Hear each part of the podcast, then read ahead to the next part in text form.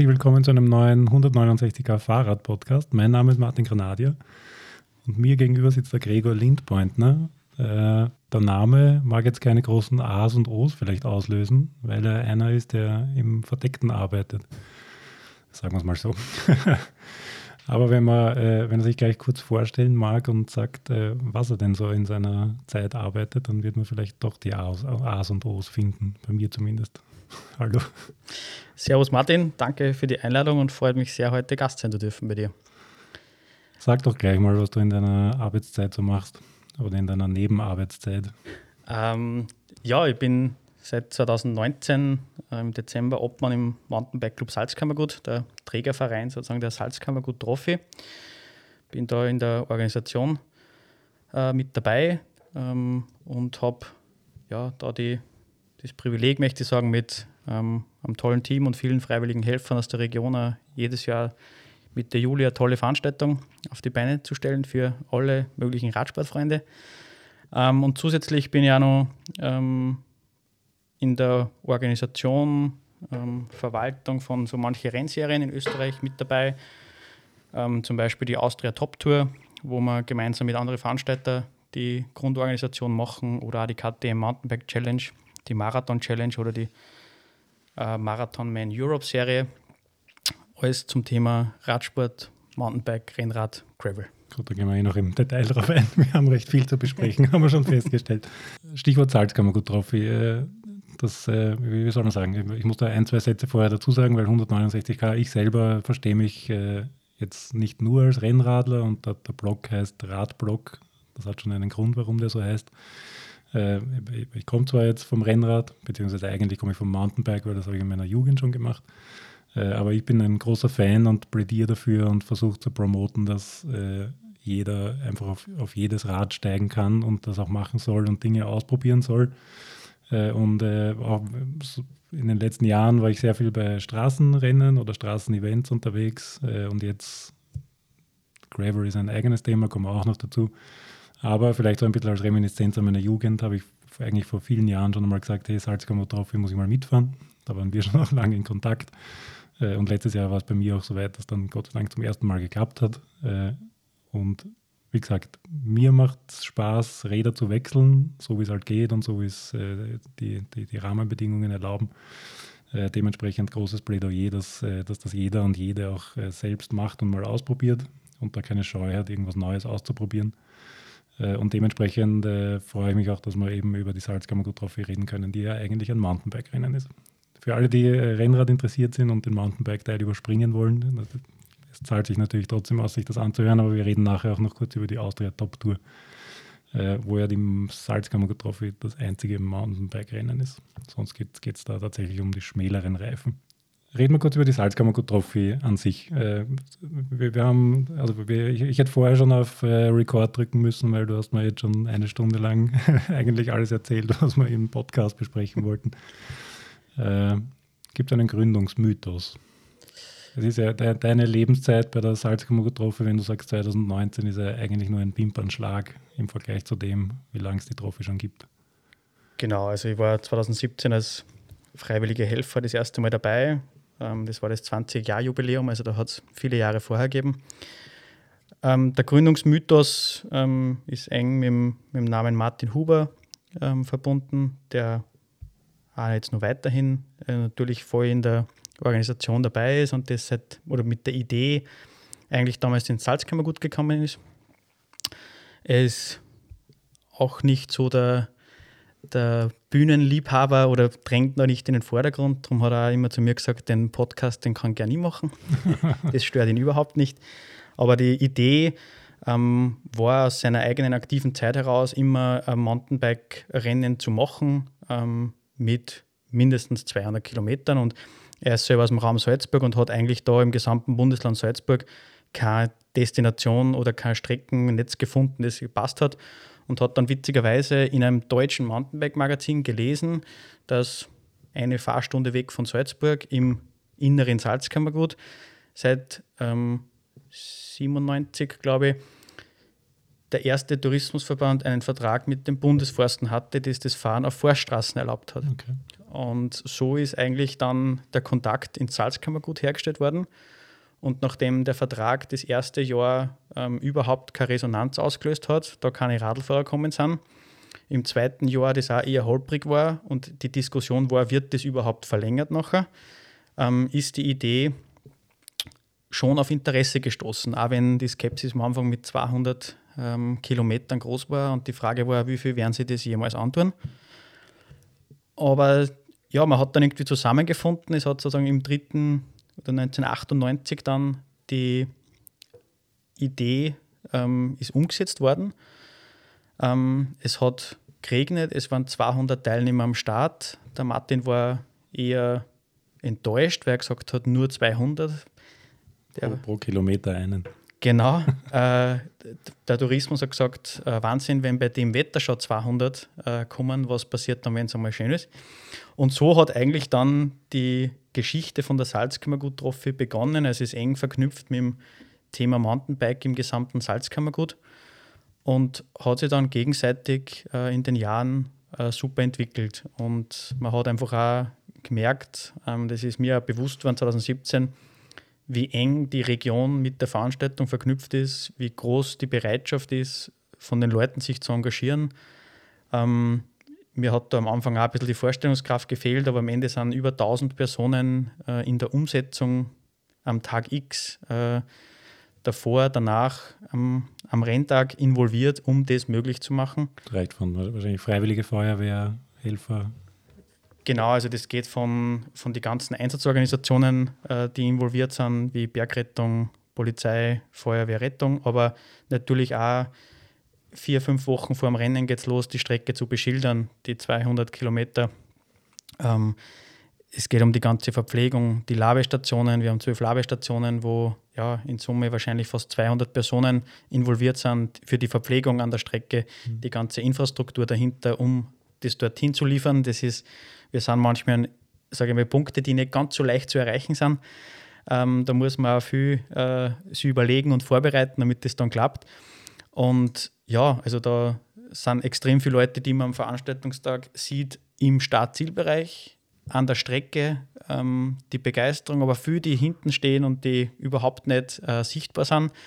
Und das alles greift ineinander und da bin ich überzeugt davon, dass das auch die Begeisterung von der Region ein Grund war, warum sie dann die Veranstaltung so entwickeln hat können, wie sie sie ja jetzt bis 25 Jahre, Jubiläum letztes Jahr, so entwickelt hat. Ja. Und die, die Entwicklung, die du ansprichst, die, die beinhaltet jetzt, dass die Teilnehmerzahlen natürlich äh, zumindest bis Corona äh, ins, ins, quasi unermessliche gestiegen sind. Ist, man der größte oder teilnehmerstärkste Radmarathon Europas, der Welt? Der Welt sicher nicht. Ähm, da wissen wir, dass wir noch ein paar Konkurrenten haben. Ähm, na, wir sind auch wahrscheinlich in einem Atemzug mit ja, Ötztaler Radmarathon in Tattoo in Estland hat es einen großen gegeben mit 5000 Teilnehmern. Ähm, Im Schwarzwald in Bayern gibt es einen. Also es gibt schon einige äh, große, ähm, die vergleichbar sind. Ähm, wir waren ja mit 5000 Teilnehmern, die wir so in die 17 bis 19 äh, gehabt haben, ähm, am Höchststand, ähm, haben ja, zum Teil über 400 Kinder da beim Kinderrennen gehabt. Das Ziel war immer, von Freitag bis Sonntag ein Programm zu bieten, also auch den, das ganz drumherum ein Erlebnis zu bieten, auch mit der Bike-Messe. Und ja, da sind wir sicher äh, ganz vorne dabei und wollen dort wieder hin, ähm, einfach um das Erlebnis Radfahren. Ich habe deine Einleitung super gefunden vorher. Ähm, möglichst vielen wieder näher zu bringen. Also wir sind auch eigentlich immer der Meinung, allein der Begriff Mountainbiker geht vom Downhiller, der sich die Planei runterstürzt, bis zu dem Radlfahrer, der am Donauradweg mit seinem Mountainbike fährt, der definiert sich auch auf das Mountainbiker. Und mhm. da ist der breite Spektrum, ähm, was ergänzt wird durch Gravelbike und nur viele andere Facetten. Und das finde ich auch persönlich einfach immer das, das Schönste, wenn du dann bei der Veranstaltung am Tag X siehst, wer sich alle die Herausforderung stellt, wie viele Geschichten die Leute dann erzählen können, wie viele glückliche äh, Erlebnisse geteilt werden und wer es schafft. Also da ist so eine große Bandbreite und darum sage ich mal, wir wollen eine, Mount oder ein Radfest bieten für jedermann. Drum auch die sieben Strecken von 22 bis 200, dass sich jeder einfach was findet, wo er sagt, da kann ich mal teilnehmen, ich probiere es aus oder ich will meine persönliche mhm. große Herausforderung suchen.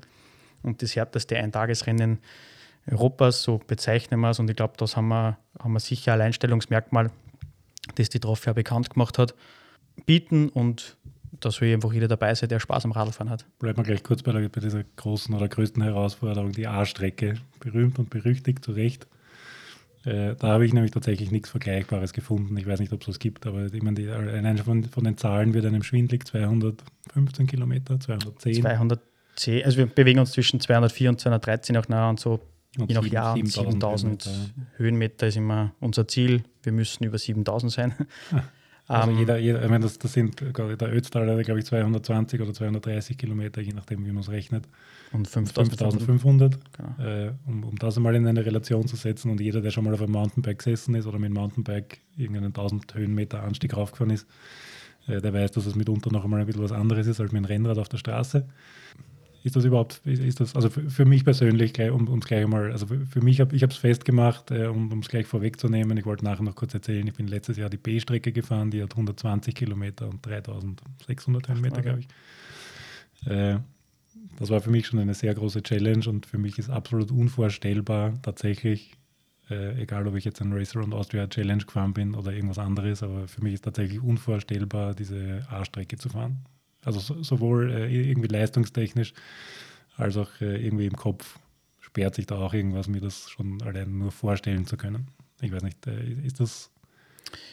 Ja, ich glaube schon, dass das auf jeden Fall was war, was die Trophy von anderen Veranstaltungen abgehoben hat, was irgendwo so ein, ähm, ein Alleinstellungsmerkmal ist.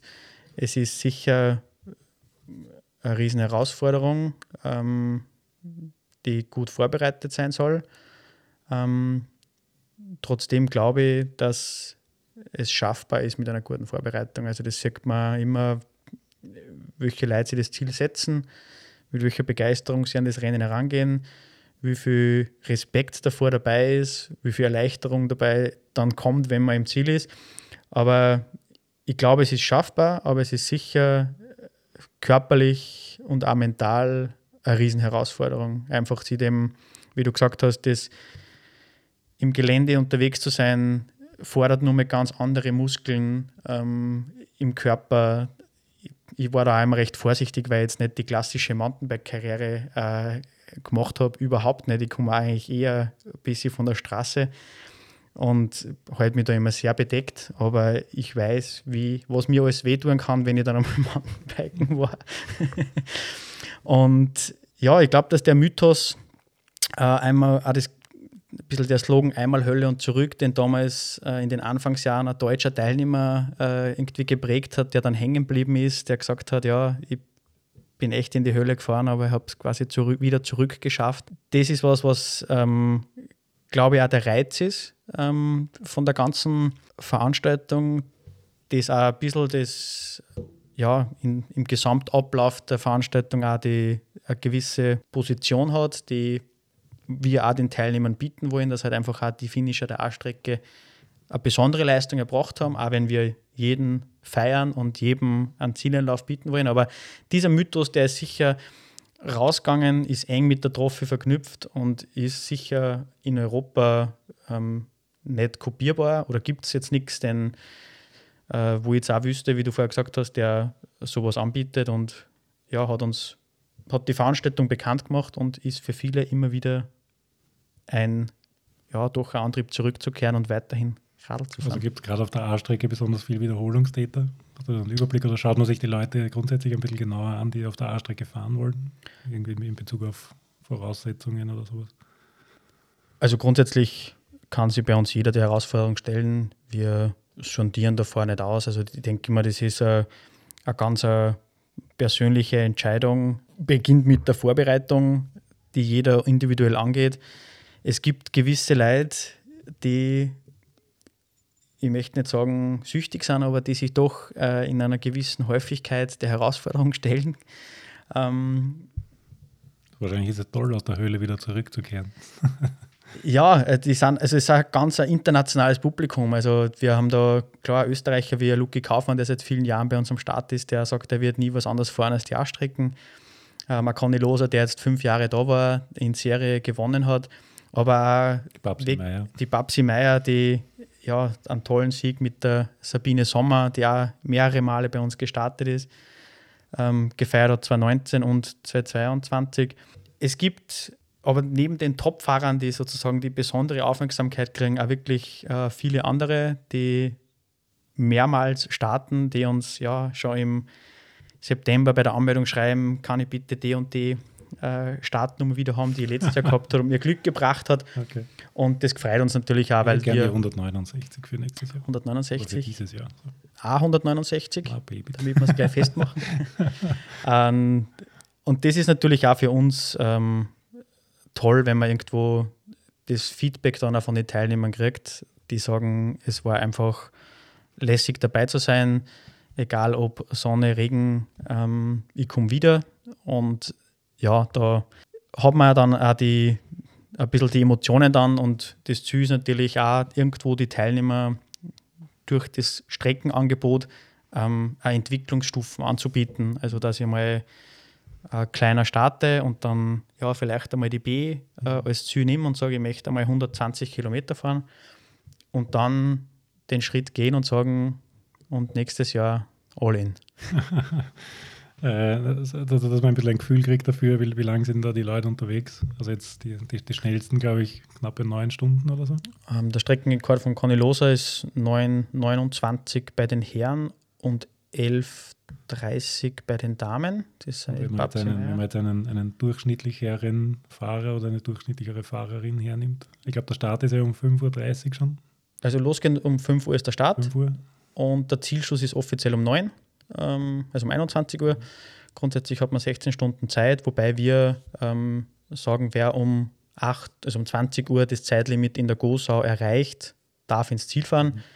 Ähm, ist dann meistens 21.30 ähm, ist meiner Meinung nach auch die perfekte Zeit, um ins Ziel zu kommen. Also ich habe immer gesagt, wenn ich irgendwann einmal vielleicht die Chance hätte mitzufahren, was der WK-Thema ist. Ich habe gesagt, wenn ich mir es aussuchen kann, ich würde als letzter kommen, weil das einfach eine ganz spezielle Atmosphäre ist. Da ist äh, schon finster, der Zielbereich kocht, ähm, die Stimmung ist am Höhepunkt. Du wirst gefeiert, als hättest das Ding nach mhm. Hause gefahren. und ist ein Erlebnis und ähm, ja, also man kann 16, 30 Okay. Ist so die längste Zeit, die so die Teilnehmer unterwegs sind. Okay. Das ist schon beeindruckend. Erfordert einiges an mentaler Stärke und ähm, ja, gibt auch wirklich, also Geschichten, mir taugt es immer noch, auch mit den Leuten zu reden, wo sie sagen, also am Salzberg hätte ich am liebsten mein Radl gleich nach unten geschmissen und nicht aufgeben. Habe es aber durch. von der B-Strecke auch und äh, aber dann finishen und sie eigentlich den Traum erfüllen. Und ja, das ist eigentlich das, wo man dann als Veranstalter sagt, das ist geil und für das, oder zirkt man wieder viel Energie und Motivation. Ja. Na gut, in, in 16,5 in 16 Stunden werden zwangsläufig irgendwelche Heldengeschichten dann erzählt oder geschaffen. Also das, das geht quasi gar nicht anders. Äh, zumal ja auch das Wetter bei der Salzkammer gut drauf wie immer so ein bisschen ein, ein Thema ist. Und ich glaube, äh, es gibt berühmte, ich glaube, am Bikeboard hat es mal einen, einen, Artikel gegeben. So quasi, man, man ist angemeldet für die A-Strecke, schaut um 4 Uhr mal kurz aus dem Fenster und es schüttet. Und dann hat man die Wahl, ob man sich gleich wieder umdreht und den Wecker abdreht äh, oder sich der Heldengeschichte stellt. Für mich sind das ganz böse Gerüchte. ähm, na, man kann es ähm, eh irgendwo nicht, oder das, das, Wetter kann man nicht beeinflussen. Ähm, ich weiß nur, es gibt die letzten Jahre immer wieder mal, hat es Regen gegeben. Es ist oft ein, so wie man sagt, ein verflixtes Wochenende. Trotzdem hast du zu dem, zu dem Erstantritt äh, ein Traumwetter beschert. Und ich habe tatsächlich Glück gehabt, weil es hat am, am Vorabend kurz geregnet, glaube ich, eine Stunde oder zwei. Äh, und es hat wenig genug geregnet, damit es tatsächlich schön war und angenehm zum Fahren. Und es hat Gott sei Dank für mich äh, viel genug geregnet, dass die zwei technischen Passagen sowieso zum Schieben waren. Insofern habe ich mir einiges erspart. na, so wie letztes Jahr ist sicher äh, perfekt, wenn es am Vortag ein bisschen regnet, weil dann einfach auch die, äh, die Strecke ein bisschen ähm, griffiger ist. Und ja, also wir können das Wetter nicht beeinflussen, wir versuchen immer das Beste daraus zu machen. Es war jetzt natürlich eine gewisse Serie, so mit 2019, 2021, ähm, wo man eigentlich schon ein bisschen gehadert habt. Ja, es war ein bisschen bitter. Ähm, Gerade 2019, wo es so extrem kalt war, ähm, 20, wenn du was Kleineres machst und dann so regnet und 21 dann eigentlich so das ähm, wieder das i-Tüpfelchen war. Äh, aber man kann sich das nicht äh, aussuchen. Es ist ein, ein, Freiluftsport. Es macht auch irgendwo das Rennen nicht jedes Jahr gleich. Man kann auch nicht die Zeiten nicht jedes Jahr vergleichen. Als Veranstaltersicht kann ich da sagen, wenn es regnet, hast du weniger Verletzungen. Mhm. Das Weil heißt, grundsätzlich vorsichtiger gefahren wird, oder? Es wird vorsichtiger gefahren und die, die stürzen, gehen glimpflich aus. Also es gibt nicht so schwere Abschöpfungen. Also es hat jetzt nicht nur Nachteile, ähm, auch wenn es jetzt das Veranstalter sich keinen Vorteil gibt. Wir haben intern schon gesagt, also wenn es 22 nicht schön wird, dann haben wir ein Problem, weil irgendwann gehen uns die schönen Wetterfotos zum Werben aus. ähm, ja, man kriegt dann, so wie es 22er Jahr war, ist natürlich die Gesamtstimmung bei einer Veranstaltung natürlich was anderes, wenn es regnet. Aber man muss auch sagen, egal Wind, Wetter, das Commitment auch von den Helfern, die dabei sind und sie oft zehn Stunden als Streckenposten in, oder bei der Lavestation oder irgendwo in den Regen stellen. Ich habe noch nie erlebt, dass irgendwer ja, schlechte Laune gehabt hätte oder irgendwie das der Gesamtveranstaltung von der Grundstimmung her geschadet hätte. Ähm, ja, es ist immer besser, wenn Schönwetter ist, aber wir haben auch gelernt, mit was anderem umzugehen und jetzt hoffen wir, dass 2023 wieder so wie 2022 wird. Strahlende Gesichter, strahlende Sonne mehr kann man sich eigentlich nicht wünschen. Also ich kann das nur bestätigen. Die, die, die, ich habe selten so entspannte Laben gesehen und so nette und hilfsbereite Leute, die einem tatsächlich äh, versuchen zu helfen, wo sie können, weil sie sich irgendwie so quasi in der Pflicht sehen, dass dieses Erlebnis Radmarathon oder Mountainbike-Rennen irgendwie einem, einem besser zu machen oder angenehmer, so gut geht. Kommen wir vielleicht kurz zu den anderen Strecken. Weg von der unmenschlichen A-Strecke. Äh, wie viele sind jetzt insgesamt? Wenn wir jetzt von den Mountainbike-Strecken reden. Oder es geht, es geht los, glaube ich, bei knapp über 20 Kilometern. Genau, also wir haben sieben Mountainbike-Strecken mit also 22, 37, 52, 58 Kilometer, 75, 120 und mhm. eben die 210. Die 59 ist ein bisschen All-Mountain-Strecke äh, im Bereich Ischl, also die D-Strecke. Ähm, die EFG sind eher so klassische Marathon-Strecken. Äh, und die C hat dann Außenstadt in Bad Ischl. Also wir haben dann auch sozusagen das, die umliegenden Gemeinden mit mhm. eingebunden, um das Ganze ein bisschen zu äh, kanalisieren. Also die C-Strecke startet in Obertraun und die D-Strecke in Bad Ischl. Kann man dann mit dem Zug kurz vom Start sozusagen anreisen mit dem Radl und dann von dort aus Gepäcktransport mit dem Radl sozusagen mhm. zurückfahren nach Bad Gäusern. Es gibt, es gibt eine tolle, äh, es gibt also eine tolle Übersichtskarte auf der Homepage, wo alle Strecken eingezeichnet sind und da, da offenbart sich eigentlich erst, was, was diese Veranstaltung für Ausmaße hat. Für mich war das ehrlich, ehrlicherweise recht, also positiverweise überraschend, wie ich das zum ersten Mal aufgemacht habe. Äh, weil so wie du sagst, es, es, ist tatsächlich, es ist keine lokale Veranstaltung, sondern definitiv eine regionale. Und wenn man es genau nimmt, sind sogar mehrere Bundesländer beteiligt, weil man auch in die Steiermark rüberfährt kurz. Genau, also es sind eigentlich alle Gemeinden vom Tourismus Inneres Salzkammergut. Also es geht Bad Gäusern, Stadtziel, Obertraun ist dabei, wir fahren durch Hallstatt, wir fahren durch Gosau. Äh, der Start ist in Bad Ischl, die A-Strecke geht da zum Teil über Bad Ischler äh, Gebiet. Ähm, sind auch noch aus See rübergefahren in die Steiermark. Das hat sich jetzt durch die Probleme zwischen Rettenbach, Alm und Blam jetzt ein bisschen verkürzt. Also da haben wir deutlich längere Passagen früher gehabt. Das müssen wir jetzt ein bisschen beobachten, wie sich die Situation entwickelt. Aber es ist im Allgemeinen eine Veranstaltung, die die gesamte Region äh, einbindet. Das ist vom Streckennetz über ja, Gemeinden, über die Helfer, die dabei sind, die aus der gesamten Region kommen. Anders wäre es auch nicht äh, zu bewerkstelligen. Wir wollten nie ein Rundenrennen machen und wir sind einfach happy, dass wir die 210 Kilometer durch die komplette Region äh, aus oder jeden, gefühlt jeden Meter ausreizen. von den sieben Strecken, also wie, wie gesagt, es sind ein bisschen welche dabei, die jetzt für, für vielleicht All Mountain oder andere Radtypen vielleicht geeigneter sind. Äh, aber ist da so ein bisschen der Hintergedanke dabei, dass man das so stufenweise sich, sich Jahr für Jahr irgendwie steigern kann, soll, wenn man will? Genau, also die Gehstrecke ist jetzt einmal für, für einen Einsteiger, der vielleicht jetzt ein paar Jahre das Mountainbike im Keller gehabt hat und sich überlegt, ähm, eigentlich möchte ich wieder mal was ausprobieren oder von irgendwelchen Freunden motiviert wird, da mitzuteilen. Hast natürlich den Anreiz, dann längere Strecken mit mehr Höhenmetern mit deinem Training zu verknüpfen. Ähm, das ist auf jeden Fall äh, ein bisschen der Hintergedanke und auch einfach um vielen Leistungsniveaus ähm, ein Angebot zu schaffen. Also in den ersten Jahren hat es gegeben 200, 120 und 75. Also da hat es drei Strecken gegeben und dann hat sich das eigentlich über die Jahre äh, entwickelt, dass man sagt, okay, man, man schafft da was Kurzes, was man einmal ausprobiert und kann dann eigentlich einen Anreiz legen, um hm. jetzt ja zu wachsen. Gravel haben wir schon ganz kurz angesprochen. Magst du ein bisschen was erzählen, weil es gibt ja seit zwei Jahren, einem Jahr, drei Jahren, ein paar Jahre, gibt es ja auch schon eine Gravel-Strecke. Äh, ich glaube, dass wir 2017 begonnen haben, ähm, aufs Thema Gravel zu setzen. Da hat ja, der Martin eigentlich schon früh die, den Trend ein bisschen erkannt, mhm. dass da was passiert, wo man plötzlich weggegangen ist von den klassischen Cyclocross-Rädern. Also wir haben da schon früh begonnen, das Thema ähm, zu bespielen oder da ein Angebot zu schaffen. Ähm, haben im ersten Jahr bei der Gravel-Strecke auch den Salzberg einbaut gehabt. Ähm, war dann auch ein Lehrjahr, weil. Also egal, welches Rad man schiebt. ja, wahrscheinlich ist das Gravelrad sogar nur leichter, als man schiebt. Aber die Übersetzung überhaupt nicht äh, zum damaligen mhm. Zeitpunkt äh, angeht. Also da war quasi nur das Gravelrad mit einer normalen Rennradübersetzung, mhm. die halt für solche Steigungen dann äh, mhm. absolut äh, ungeeignet war. Und haben dann eigentlich auch in den Jahren dann ein bisschen die Strecke geändert und äh, den Salzberg rausgenommen und fahren da quasi direkt übers Echental und ist ja eigentlich durchgehend für, für Gravelbikes äh, super zu fahren.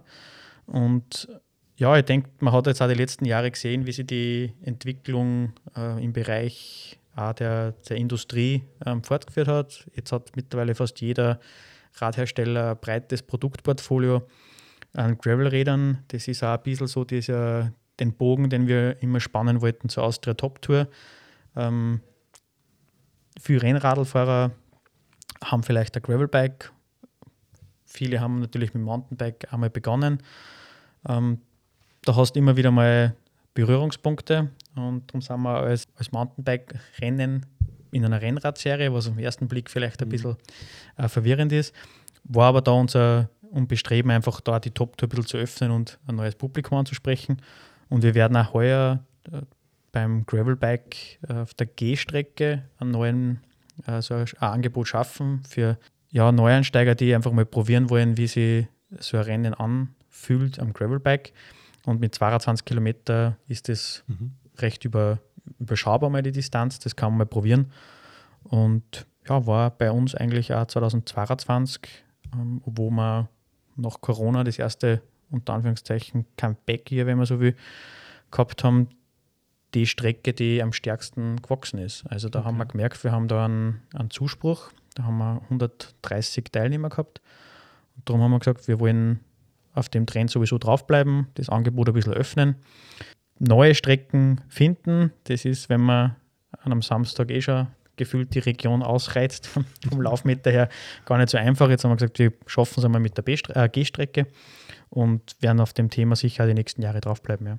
Wobei ehrlicherweise die, die, die Gravel-Strecke bis jetzt ist ja, sagen wir mal, eher Mountainbike-lastig. Oder es ist jetzt nicht die, das klassische äh, flache Schotterstraßengeballer. Na, also wir haben 63 Kilometer und knapp über 2000 Höhenmeter. Also wir wollen, oder die Typologie in der Region ähm, lässt jetzt gar nicht so leicht zu. Mhm. Äh, da jetzt eine ganz flache, äh, so wie die WM-Strecke jetzt war mit 190 Kilometer und 2000 Höhenmeter, glaube ich. Das gibt es nicht her, aber ich glaube, dass das der Anreiz ist, dass man äh, ein paar Höhenmeter fährt und äh, sich da ein bisschen verausgabt. Und ich glaube, dass das, also uns war immer wichtig, dass vom, vom Radtyp her, von der Wegebeschaffenheit fahrbar ist, dass da jetzt keine gröberen Passagen gibt, die ja ohne Federgabel mhm. unfahrbar sind. Und wir haben da, ja, denke ich, macht schon Spaß die Strecke. Also, ich habe schon gehört, die Babsi Meier fahrt, glaube ich, nächstes Jahr die oder heuer die Gravelstrecke. Ah, okay. Ich lasse mich überraschen.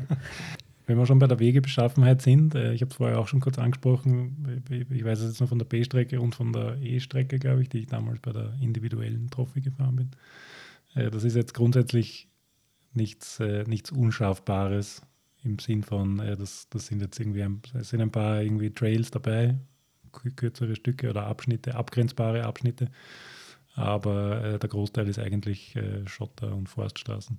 Soll heißen, es ist mehr oder weniger einfach fahrbar, jetzt ohne irgendwie großartige technische Vorkenntnisse. Kondition braucht man natürlich trotzdem. Ist das irgendwie eine bewusste Entscheidung oder ist das einfach Topologie der Region? Gibt es da eh nichts anderes? Oder? Ich würde sagen, es ist äh, beides. Ähm, einerseits ist die Region ähm, schon eng verbunden, hat das Angebot der Forststraßen, kürzere Trails. Wir sind jetzt nicht in einem Gebiet, wo es quasi ein Trail äh, gibt oder Paradies gibt. Ähm, glaube aber, dass das auch grundsätzlich gar nicht äh, schlecht ist. Also wir haben nie gesagt, wir wollen jetzt ähm, alle Strecken total schwierig machen, dass das so zugespitzt auf den super technischen Mountainbiker äh, abzielt. Ich glaube, das Angebot ist breit genug, um, wie ich vorher gesagt habe, einfach das, das Spektrum der Mountainbiker, äh, das vom Donauradweg bis zum mhm. Downhiller gibt, abzudecken. Wir haben ja dann viele Zurufe gekriegt, wo es die D-Strecke noch nicht gegeben hat. Ja, die, die Trophy ist so einfach und quasi im Endeffekt ist es reine Forststraßenbolzerei. Und haben dann die D-Strecke eingeführt, wo eigentlich so die schwierigsten Abfahrten äh, drinnen sind von der A-Strecke.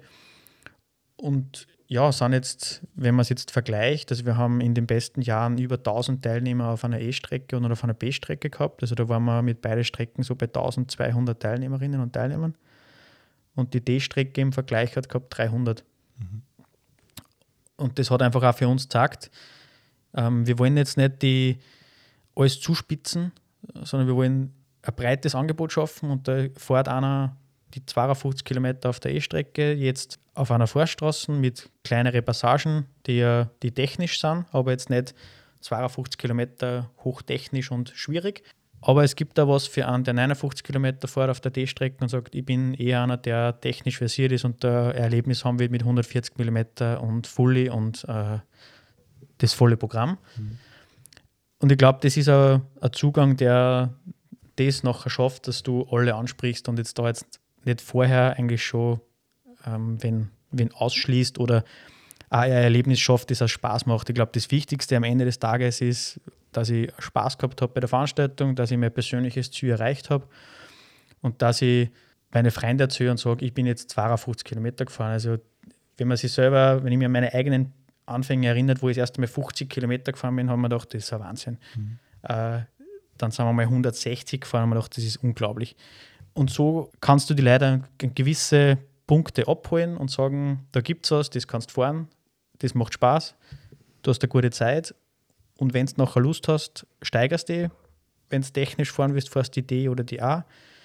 Wie du selber gesagt hast, die Passagen bei der B haben die jetzt auch nicht gestört, dass das nicht so fahrbar war. Und das ist genau das, glaube ich, wo wir hinwollen. Und hat uns dann auch einfach von den Teilnehmerzahlen bestätigt, dass das breite Angebot dann nicht die ganz schwierigen Sachen, die sind, die wachsen mhm. oder die das meiste Publikum äh, anziehen, sondern es soll einfach für, für alle möglichen Biker ein Erlebnis sein, teilzunehmen. Und darum auch die Einradler auf der Gehstrecke, was jetzt exotisch ist, was ich mir persönlich jetzt schon wieder nicht erklären kann, wie das funktioniert.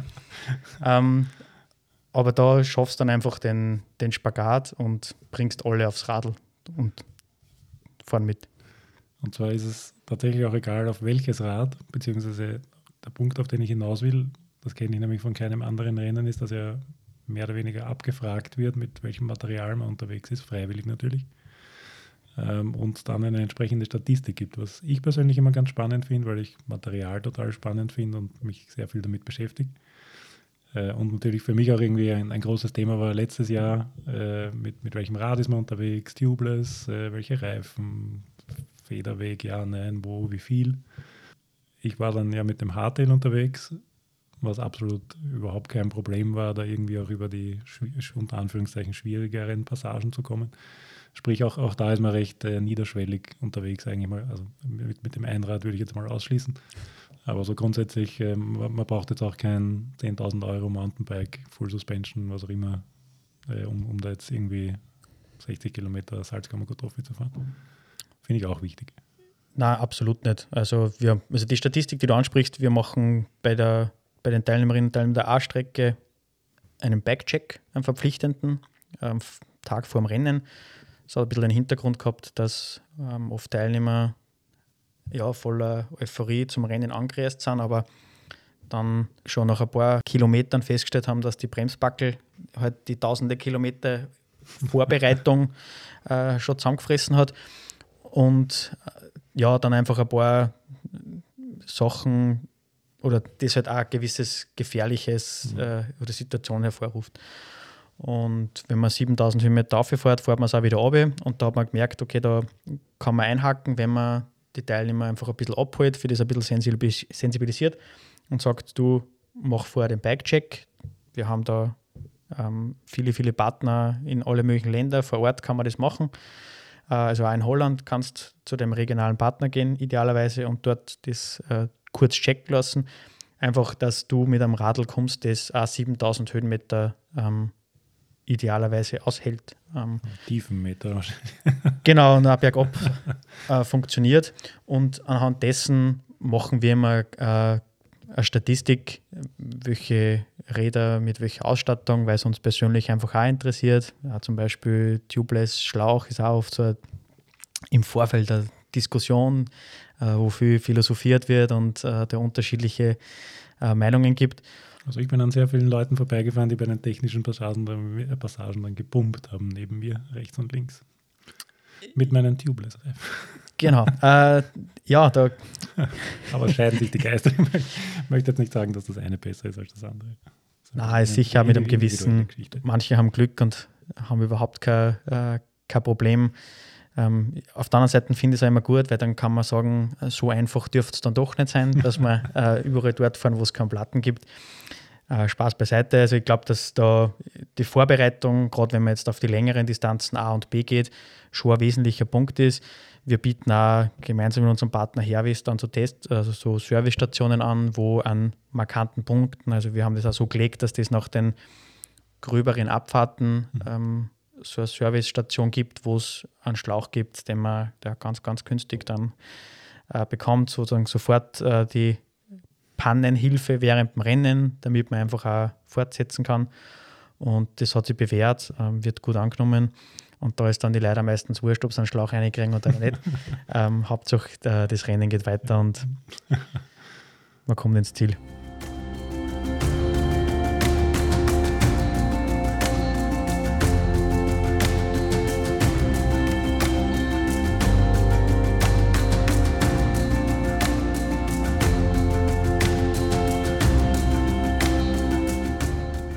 Gehen wir ein bisschen auf, auf, auf Mountainbike allgemein. Ich, ich habe schon gesagt, ich komme jetzt eher vom Rennrad, bin ab und zu mit einem kleinen Ausflug in der Mountainbike-Welt unterwegs und kenne deswegen mich auch nicht so richtig aus, wer jetzt eigentlich die Leute sind, die da mit mir in dem Fall dann die Salzkammer Trophy fahren.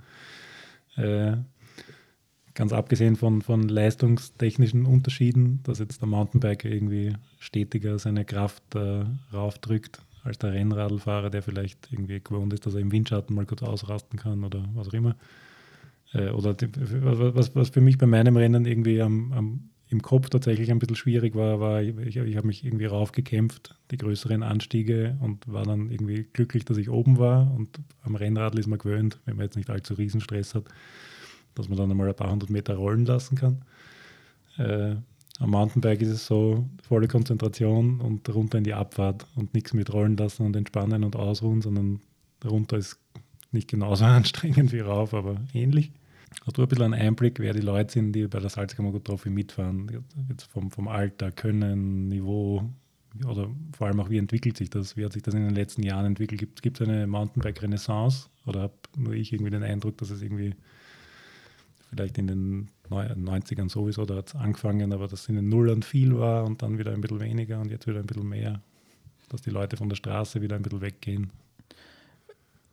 Also was wir beobachten können und was für mich auch ganz interessant war, das hätte ich, wie ich ein bisschen da reingeschnuppert habe, habe ich das ganze Thema überhaupt nicht so eingeschätzt, dass die stärkste Gruppe also die Altersgruppe, die teilnimmt bei unserer Veranstaltung, ist zwischen 40 und 50. Mhm. Ähm, vermute, dass das auch einfach diese Entwicklung Ende der 90er, wo das mit Mountainbiken richtig äh, hochkommen ist, sie das auch mitentwickelt hat. Auf der anderen Seite. Das wäre dann eh ich. bist genau in unserer, in unserer Gruppe drinnen.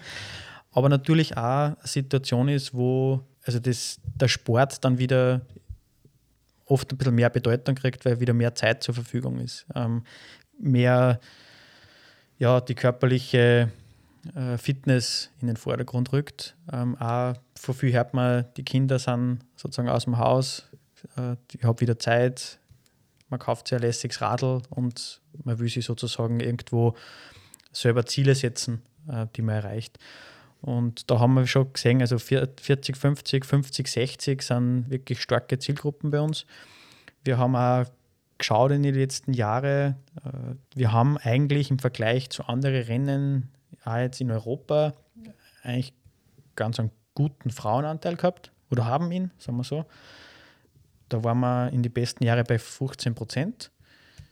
Ähm, haben aber dann auch gemerkt, äh, wir wollen das ausbauen. Wir sehen, es gibt ganz viele, die locker bergauf die Männer in die Hosentaschen stecken. Aber oft ein bisschen der Respekt dann quasi bergab. Ähm, technisch, ja, da sind oft Männer einfach ein bisschen, vielleicht kennen sie mehr das, den Kopf ausschalten und lassen es oft laufen wir haben es noch nicht ganz für uns äh, gelöst. Wir wissen, wir, wir wollen steigern. Wir freuen uns irrsinnig, wenn wir heuer schauen, wer so die auf der Liste der A-Starterinnen auftaucht, dass da auch mehr Frauen sich wieder drüber trauen, ähm, die ganz lange zu fahren. Aber wir sehen vom Alter her sicher 40, 50, 50, äh, 60. Äh, die Jungen fangen oft mit dem Mountainbike an, steigen dann oft um. Ähm, und kommen aber oft auch wieder zurück dann. Äh, es ist, irgendwie, man kann jetzt nicht sagen, äh, es gibt natürlich welche, die fahren nur Mountainbike, es gibt welche, die fahren nur Rennrad, aber es gibt dafür, die einfach switchen und Bock aufs Radfahren haben und jetzt gar nicht so die, die Spezialdisziplin äh, für sich erkoren haben. Ich glaube, dass das Mountainbike äh, in Covid-Zeiten wieder ganz oder viele aus dem Keller geholt haben. Mhm. Ich habe das selbst beobachtet ähm, in meinem Umfeld damals, wie viel 2020, wie viel alte Radl ich um den Obertrummer See gesehen habe. 26 Zoll. Man hat gewusst, mindestens 15 Jahre alt. Ähm, V-Breaks. V-Breaks, äh, Trikots von Tour de France Teams, die zwischen 2010 und 2000, äh, zwischen 2000 und 2010 aktiv waren. Und da hat sich, glaube ich, haben sich viele wieder auf das Rad besonnen. Man hat es auch gemerkt, in der, in, generell in der ganzen Radbranche, äh, das hat geboomt und war eine riesen Nachfrage da. Ist natürlich auch das Thema E-Bike äh, nicht von der Hand zu weisen, das da mitspielt. Aber ich glaube, dass viele wieder zu einen Spaß gefunden haben am Biken in der Natur. Und für viele das auch ein Sicherheitsthema ist. Die, die Babsi hat es im letzten Podcast bei DE eigentlich ganz gut gesagt, äh, mit Kindern äh, es ist natürlich ein Risiko auf der Straße, wenn du äh, abseits äh, biken kannst, bist einfach sicher unterwegs.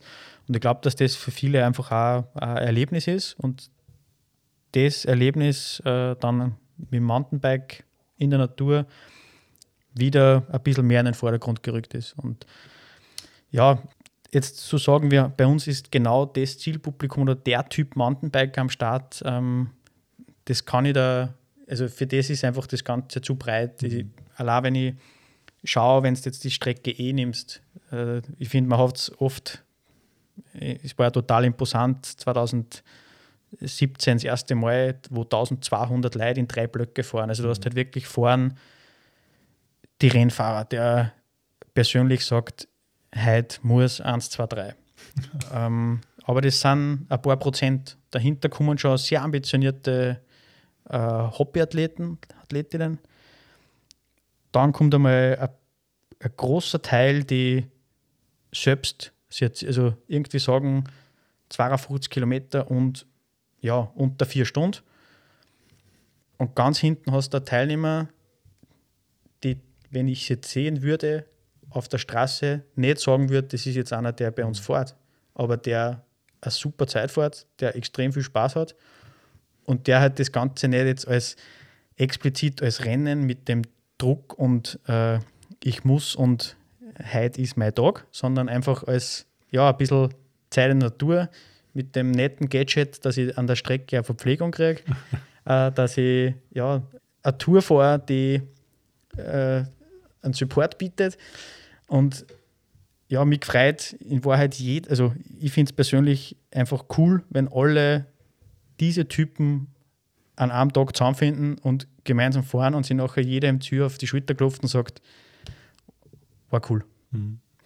Ich wollte, ich, ich wollte, auch eben gerade noch sagen, äh, falls äh, irgendwer Jüngerer zuhört und sich jetzt denkt, das ist eine Altherrenveranstaltung, äh, der oder die soll sich mal hinstellen und versuchen, ein, ohne jetzt irgendwem nahe treten zu wollen natürlich, äh, der, der, soll mal probieren, äh, ein, einen von den älteren Semestern da irgendwie äh, einzusacken. Also ich, ich, kann mich erinnern, ich bin das kurze Mountainbike-Rennen gefahren vor einem Mondsee-Marathon so ein kleines Rundrennen auf, auf einem recht anspruchsvollen Kurs, wenn man es genau nimmt. Habe ich im, Vorhinein mir nicht genau angeschaut, ehrlicherweise. Äh, und bin am Start gestanden mit äh, weiter hinten ein bisschen mit, mit älteren Semestern, wo ich mir dachte, ja, versäge ich locker. Mit, mit Satteltasche hinten drauf und halt irgendwie so, so überheblich das jetzt klingen mag, jetzt nicht super schick äh, angezogen und tolles Rad und was auch immer. Äh, und es hat nicht lange gedauert, bis mich die alle überholt haben und vor allem stehen lassen haben. Also das äh, ist vielleicht auch ein Lernprozess. Für mich war das irgendwie ein, ein, ein, ein, gut, ein gutes Nivellieren, wo man da auch unterwegs ist. Ich bin jetzt grundsätzlich nicht so schlecht drauf, glaube ich. Habe jetzt irgendwie letztes Jahr für die, für die B-Strecke nicht super, super viel trainiert und war auch mein, mein größtes Learning. Äh, Training allein hilft jetzt nicht äh, allein, sondern man muss tatsächlich auch auf dem Mountainbike drauf sitzen, weil die Position ist anders. Wir haben die Handgelenke wehgetan von einer anderen Lenkerhaltung. Äh, solche Geschichten. Äh, ja, aber das war einfach äh, auch, auch bei meiner B-Strecke. Ich war dann irgendwie zwischendrin, war ich schon überrascht, wo ich mal irgendwie auf die Uhr geschaut habe und mir dachte, naja, also Karenzzeit geht sich schon aus, aber jetzt irgendwie weit vorn bin ich nicht. Na, wie du sagst, also es gibt äh, extrem viel sehr, sehr fitte äh, Leute, die sich so eine Herausforderung stellen. Also da würde ich jetzt gar nicht sagen, als Alternveranstaltung äh, definitiv nicht. Nein, nein, äh, es ist einfach wirklich ein, ein, breites Spektrum, aber es ist im Endeffekt ist es ähnlich wie bei Junge. Also da gibt es extrem fokussierte, die sehr, sehr rennaffin sind, dann eine breite Masse, die sehr, sehr sportlich sind und auch welche, die es jetzt nicht so, so ernst nehmen und einen anderen Fokus bei der Teilnahme haben. Und genauso ist es auch im Höhenalter, aber auch wenn man schaut, äh, jetzt nimmt man ja die Austria Top Tour her oder AKT Mountainbike Challenge, ähm, da sind extrem viele dabei, ja, die, die Jungen locker in mhm. Grund und Boden fahren. Also da, da gibt es sehr, sehr fitte und ja, finde ich eigentlich eh überragend. Also mhm. das zeigt mal, dass das, dass das normale Muskelkraft-Mountainbike nicht so schnell aussterben wird. äh, wir könnten stundenlang über, über jeden, ich habe eine tolle Liste vor mir liegen, oder wir haben eine Liste vor uns liegen mit Themen, da könnten wir stundenlang über jeden Punkt reden. Was ich aber noch äh, unbedingt besprechen will, ähm, ist, äh, was die Salzkammer Trophy während Corona gemacht hat. Also vor allem waren das dann die Jahre 1920. Ähm, beziehungsweise war es 20, wo man die äh, Trophy individuell geschaffen hat. Und damit, glaube ich, äh, es, haben, es, haben, zwar viele Veranstaltungen und Events versucht, irgendwie ein alternatives Format zu finden oder irgendeine grundsätzlich Alternative, die man irgendwie den, den Leuten bieten kann, während keine Rennen stattfinden können.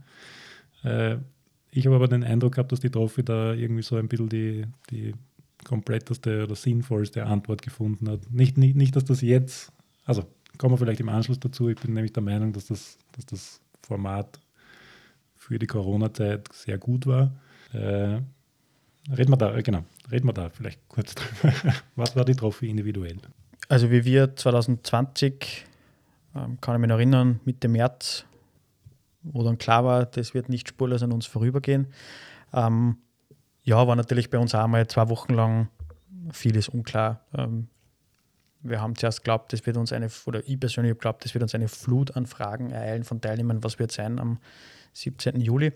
Äh, das ist einmal komplett ausgeblieben, also es sind ja alle im selben Boot gesessen. Und ja, so nach zwei Wochen haben wir eigentlich einmal überlegt, wie, was wird sein oder was, was wird möglich sein. Ähm, war schwierig, war der Martin wieder einer, der eigentlich gleich gesagt hat, da werden wir irgendwas finden. Und dann haben wir begonnen, auch mit unserem Zeitnehmer, ähm, Mario Bersch aus Graz, zu überlegen, was, was ist möglich. Und zu dieser Zeit, also uns war klar, wir werden kein, oder die Wahrscheinlichkeit, dass eine Veranstaltung mit da, Tausenden oder mehr als tausend Teilnehmern sein kann, äh, ist sehr unwahrscheinlich. Auf der anderen Seite haben wir uns klar, wir wollen unsere Partner, Sponsoren ähm, trotzdem an Bord halten. Also da war natürlich auch die Frage, oder war natürlich die Frage, wie geht es weiter? Wird eine Absage ist gleichbedeutend mit äh, ja, viele, viele Fragezeichen. Es war alles unklar. Und haben wir gesagt, okay, für die Region ist schwierig, ähm, überlegen wir uns ein Rennformat, was idealerweise über einen längeren Zeitraum geht, wo keiner jetzt präsent zum Tag X da sein muss. Und dann hat sich das glücklicherweise so gefügt, dass der Martin, Mario da ganz interessante Idee gesponnen haben. Es ist dann genau zu dem Zeitpunkt ein System von Race Result am Markt gekommen, also das noch nicht getestet war, aber die technischen Voraussetzungen geboten hat. Und so haben wir dann gemeinsam eigentlich die Trophy individuell entwickelt, wo wir gesagt haben, du kannst von Juni bis Oktober an einem Tag deiner Wahl äh, die Strecken fahren und kannst an gewissen Stages, äh, also Abschnitte bergauf, gibt es eine Zeitmessung. Da waren dann RFID-Sensoren oder Chips. Genau, also im Endeffekt war es ein, wie Also man, man, man hat eine Startnummer sich holen müssen, das schon?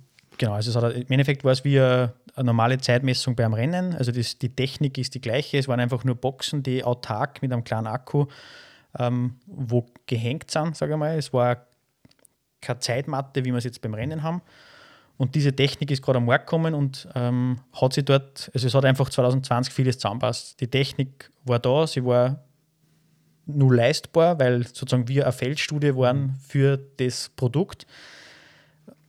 Wir haben eine Idee gehabt, wo wir es einsetzen haben können und haben gesagt, äh, das machen wir. Und wir haben das Glück gehabt, dass einfach auch unsere ja, Partner, Sponsoren auch wenn im April noch manche ein bisschen verdattert waren und sie gedacht haben, was kreieren die da, aber waren eigentlich alle dabei und haben gesagt, äh, finden wir genial, super, wir wollten ja, die Leute in die Region bringen, äh, ihnen das Mountainbiken im Salzkammergut irgendwie mit einer sportlichen Ambition verknüpfen und war aber für uns technisch extrem aufwendig. Also wir haben ja diese Zeitmesspunkte zum Teil mit Solarpanelen betrieben, also wir haben da wirklich auch an den Stellen dann ein bisschen an, an technischen äh, Stromversorgung aufbaut. Und das war, solange es schön war, alles, also es war technisch zur Wartung sehr aufwendig. Und das war dann eigentlich auch der Grund. Also wir haben 2020 eigentlich wirklich, waren super happy. Das haben über 1000 äh, Personen sind da bei uns äh, gefahren, haben sie da in die Liste eingetragen, ähm, haben sie teilweise richtig gematcht. Also quasi eine Wertung dann. Ende Oktober hat es dann eine Wertung gegeben. Genau, also die Abschlusswertung geben, wo auf jeder Strecke dann die Zeitsegmente, die inkludiert waren, zusammenzählt worden sind und sie dann ein Ranking ergeben hat. Und da ja, haben wir wirklich auch mitverfolgt, wo sie die Leute dann bettelt haben. Manche gesagt haben, jetzt muss ich nur mehr einfahren, weil der ist über 30 Sekunden schneller, das kann nicht sein. Äh, war wirklich eine lässige Geschichte, haben das nachher im Nachgang mit der Uni Innsbruck gemeinsam mit einem Fragebogen ein bisschen analysiert und ja, wollten oder haben eigentlich auch die Idee gehabt, dass das ein Format sein kann, was als, also was nicht jetzt ein reines Corona-Format ist, sondern auch vielleicht Bestand hat mit dem Hintergedanken, Teilnehmerinnen und Teilnehmer zu gewinnen, die vielleicht ein bisschen Respekt haben, sich jetzt in den Starterfeld mit 500 anderen Leuten einzustellen. Mhm. Und dann eigentlich nicht zu wissen, die ersten Kilometer Ellbogen, äh, wie wird es sein, komme ich da durch. Und ja, wir haben auch, wie wir dann das ausgewertet haben, festgestellt, dass der Frauenanteil deutlich höher war wie bei einer normalen Trophy. Ah, wirklich? Spannend. Äh, das hat sie, ja, waren glaube ich fast 25 Prozent oder 30. Mhm. Und hat auch Leute angezogen, die grundsätzlich nie vorher in Erwägung gezogen hätten, einen Marathon zu fahren. Äh, also da waren wir wirklich äh, sehr happy, wie das, wie das angenommen worden ist, haben aber gleichzeitig auch gewusst, dass in der Form, wie wir es 2020 gemacht haben, ähm, mit dem Aufwand vor allem von der Infrastruktur, Stromversorgung, äh, auch die Kosten für die Geräte in den Folgejahren nicht realisierbar ist. Ähm, das, das war wirklich eine Ausnahmesituation, aber war für uns ein extrem wichtiges Jahr. Hat für uns vieles äh, oder auch den Fortbestand der Veranstaltung sicher maßgeblich äh, beeinflusst. Wir haben auch gemerkt, also wir haben halt dann ein bisschen so in unserem Team das ausgeköchelt und waren auch oft unsicher, wie werden Leute reagieren, wenn du jetzt in der Region sagst, ah, du, wir machen da was. Äh, ja, es war viel Ungewissheit. Ähm, manche haben zuerst mal die Hände über den Kopf geschlagen und gesagt, der Mari, jetzt kommen da jeden Tag 5000 Leute und äh, fahren wie die Iren quasi durch die Region. Ähm, war aber super happy, dass wir das dann einfach auch über den Zeitraum sagen haben können, dass äh, durch das, dass die Abfahrten neutralisiert waren, äh, das Ganze sehr zivilisiert mhm. abgelaufen ist und eigentlich auch wirklich ohne gröbere Zwischenfälle war. Haben uns aber dann auch dazu entschieden, aufgrund der, der Situation, wie es aufgezogen war, das in die Folgejahre dann technisch anders zu lösen. Einfach weil das nicht, das 220er-Modell nicht so einfach umzusetzen mhm. war. Warum, warum mir das wichtig ist und, und warum ich vorher so dahingestottert habe, was nämlich der, der zweite Teil meines Satzes war oder ist, dass ja einige, also man, man, man vergisst schon wieder, weil es irgendwie gefühlt schon wieder so lange her ist, aber äh, dass im, im ersten Corona-Jahr ja sehr viele Veranstaltungen dann einfach gar nicht stattgefunden haben. Oder viele dann, oder einige auch äh, dann irgendwie ein, ein unter Anführungszeichen Format sich gedacht haben, ja, ich, ich gebe den Leuten halt irgendeinen GPX-Track und lasse sie das abfahren. Aber eben nur den GPX-Track ohne, jegliche, ohne jeglichen Rahmen. Und ich glaube, das, das, hat auch irgendwie funktioniert, aber sehr, sehr, sehr kurzfristig. Weil da irgendwie jeder, der das dann halt ausprobiert hat, ist irgendwie draufgekommen, na, auch, wenn ich jetzt nicht Ellbogen und, und irgendwie riesen äh, Geruch, was auch immer brauche am Start, irgendwas und, und wenn es nur noch so wenig ist wie irgendwo eine Zeitnehmungsbox oder was, irgendwas hätte ich dann doch gern, um es zumindest wie ein Event ausschauen zu lassen.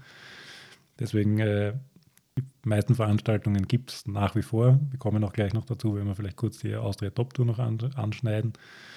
Aber ich denke, dass äh, viele Veranstaltungs- oder viele Veranstalter dann auch verstanden haben, dass, dass eben nur ein, einen Strava-Track irgendwo reinstellen und man, man, erstellt irgendwo ein Segment und schaut dann nach einem Jahr, wer war am schnellsten. Das ist irgendwie kein, kein nachhaltig oder sicher zumindest nicht nachhaltig irgendein Bestand von irgendeiner Veranstaltung. Sehe ja so. Also wir haben uns bewusst dazu entschlossen, von Anfang an zu sagen, es gibt ein Startpaket, es gibt eine Startnummer, um dieses Rennfeeling, wenn man so will, ein bisschen aufkommen zu lassen. Wir haben 2020 am eigentlichen Renntag dann also einen, einen Race Day gemacht, wo man äh, bewusst ein bisschen natürlich unter Einhaltung der damaligen Regelungen hat. Aber da waren 300 Teilnehmer am Start, die dann im Format individuell das Rennen in Angriff genommen haben, wo ein bisschen eine Rennatmosphäre aufgekommen ist.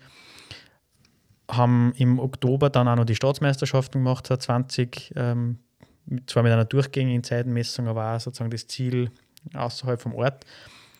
Aber uns war schon wichtig, sozusagen das mit, einem, mit dem Gefühl eines Events zu verknüpfen. Ähm, das ist auch 2020, glaube ich, ganz gut gelungen, mit dem, dass wir dann die Siegerehrung im Rahmen der Trophy 21 mhm. sozusagen nachgeholt haben am Vortag, am Freitag mit Bühne und die Altersklassen, also die Sieger geehrt haben.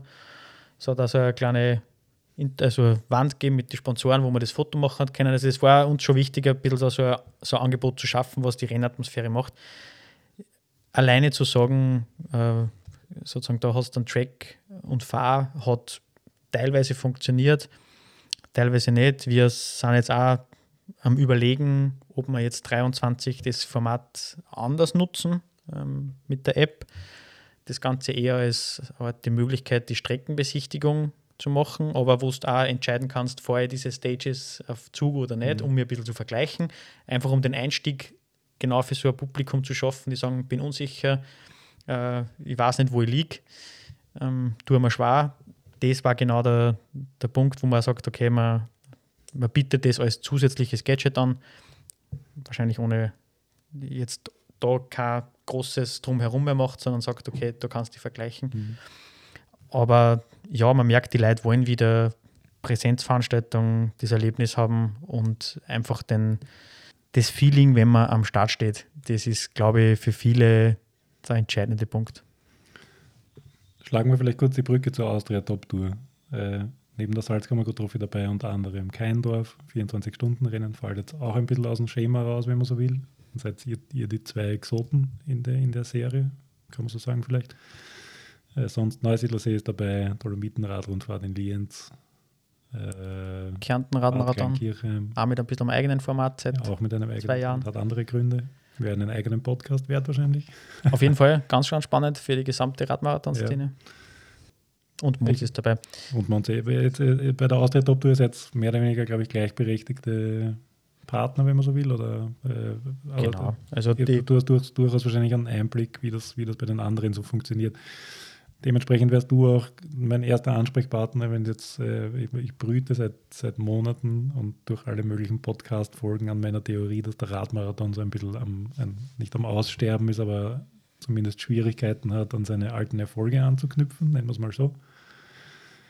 Ich sehe durchaus noch immer Leute, die vielleicht neu zum Radlfahren anfangen und, und sich halt mal ausprobieren, sich an irgendeine Startlinie stellen.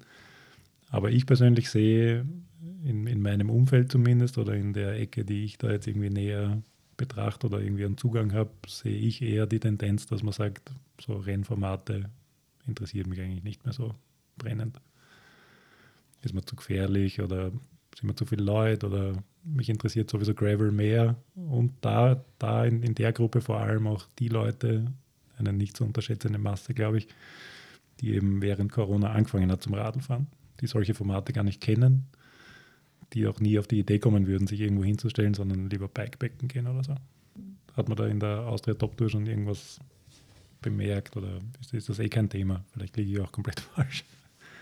Also, also die Top Tour ist, wie du vorher gesagt hast, der Zusammenschluss von sechs Veranstaltungen, einfach mit dem Hintergrund, äh, eine Serie anzubieten für die sportlichen Teilnehmer, um ein Ranking zu schaffen, mehrere mhm. Veranstaltungen. Also das, das, das muss ich auch das muss ich dazu sagen, genau. Ich, ich kriege jeden Tag, jedes Jahr dann im Oktober, glaube ich, oder irgendwann kriege ich mal ein E-Mail. Äh, ich habe den und den Platz in der Austria Top Tour äh, belegt, obwohl ich das quasi gar nicht aktiv am Schirm habe. Das freut mich dann immer kurz, weil meistens kriege ich über, die, über das Jahr dann doch irgendwie zwei, zwei Termine von dieser Serie irgendwie unter. Un, äh, unwissend, dass das jetzt quasi die Austria Top Tour ist das vielleicht noch äh, irgendwie, vielleicht muss man da noch mehr machen, um das ein bisschen als Rahmen irgendwie hervorzuheben. Äh, aber ich freue mich dann immer, weil dann kommt immer, du hast den und den Platz in der Austria Top Tour mit den und den Punkten, weil du warst bei der und der Veranstaltung dabei. Freut mich dann immer. Na, gut, dass ankommen die E-Mails. äh, nein, also im Endeffekt ist ein Zusammenschluss ähm, einerseits, um äh, gemeinsam Marketing zu machen. Äh, das ist einfach, glaube ich, in, oder hat sich bewährt, zusammen schafft man einfach Sachen, die man als Alleinveranstalter wahrscheinlich nicht finanziert bekommt. Ähm, man spricht da ein größeres Zielpublikum an und hat dort einfach die Möglichkeit, äh, sich breiter aufzustellen. Ähm, gibt dann natürlich auch die Gesamtwertung äh, mit allen möglichen Altersklassen in fünf Schritten. Das Ziel ist einfach den, den Radmarathon Nisti, wie man es äh, nennt, eine Bühne zu bieten, abseits vom, vom Profisport. Also, mhm. Wie vorher erwähnt, es gibt ganz, ganz viele sehr ambitionierte Radfahrerinnen und Radfahrer, die unheimlich viel Zeit und Energie in das Training investieren, das nicht hauptberuflich machen und die sozusagen in einer Serie zusammenzubringen ähm, mit einem gewissen Qualitätsstandard von der Veranstaltung, ist der Hintergedanke eigentlich dieses Zusammenschluss. Wie, wie ist das, im, wenn man ins, ins benachbarte Ausland oder so schaut? Gibt es dort Serien, in der, oder ist, ist quasi Österreich da eine Insel, wo es solche Serien nicht gegeben hat? Weil bei uns ist das ja dann eigentlich doch sehr fragmentiert, oder? Also im Mountainbike gibt es international schon mehrere Serien. Was mir persönlich auffällt aktuell ist, dass wir in Österreich äh, in, eigentlich in der glücklichen Lage sind, noch sowas wie Radmarathon-Veranstaltungen abhalten zu können. Also gerade mit Blick auf Deutschland wird es dort für die Veranstalter immer schwieriger, überhaupt eine Genehmigung zu bekommen. Die kennen eigentlich dieses Format, wie es wir haben, nicht so. Äh, da gibt es dieses. Radtouristikfahrten, oder? Genau, aber die sind ähm, wirklich dann auch nicht so als Rennen organisiert. Also man merkt schon, dass gerade das deutsche Publikum, und das ich auch äh, auf jeden Fall ein Potenzial jetzt auch für die Top-Tour, äh, da wird es immer schwieriger. Also man kriegt, ich habe es mitgekriegt, Ironman Dresden zum Beispiel haben drei Tage vorabsagen müssen, weil, weil sie keine Genehmigung für die Radstrecke bekommen haben. Okay. Das wird dort ein Thema oder ist ein Thema. Und in Österreich sind wir in der glücklichen Lage, dass es noch die Möglichkeit gibt, jetzt ohne totaler Streckensperre eine Veranstaltung zu machen. Wobei schwieriger wird es bei uns auch nicht mehr, haben wir irgendwie mitgenommen.